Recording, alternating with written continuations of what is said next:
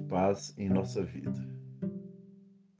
Do livro Bênção de Paz de Emmanuel por Chico Xavier, capítulo 2 Na Trilha do Mestre.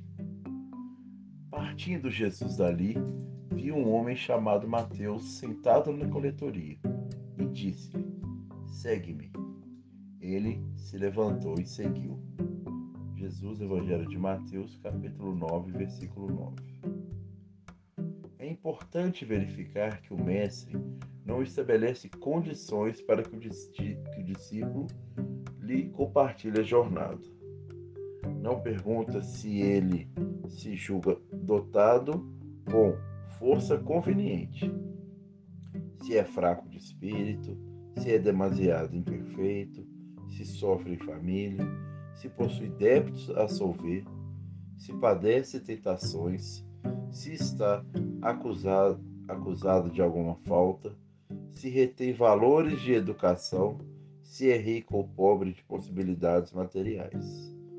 O Senhor diz apenas: segue-me, como que afirma que, se o aprendiz se dispõe realmente a segui-lo, será suprido dos socorros eficientes em todas as suas necessidades.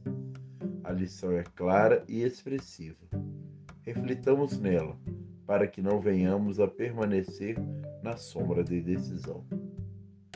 Que Deus nos abençoe, nos fortaleça, hoje e sempre. Que assim seja.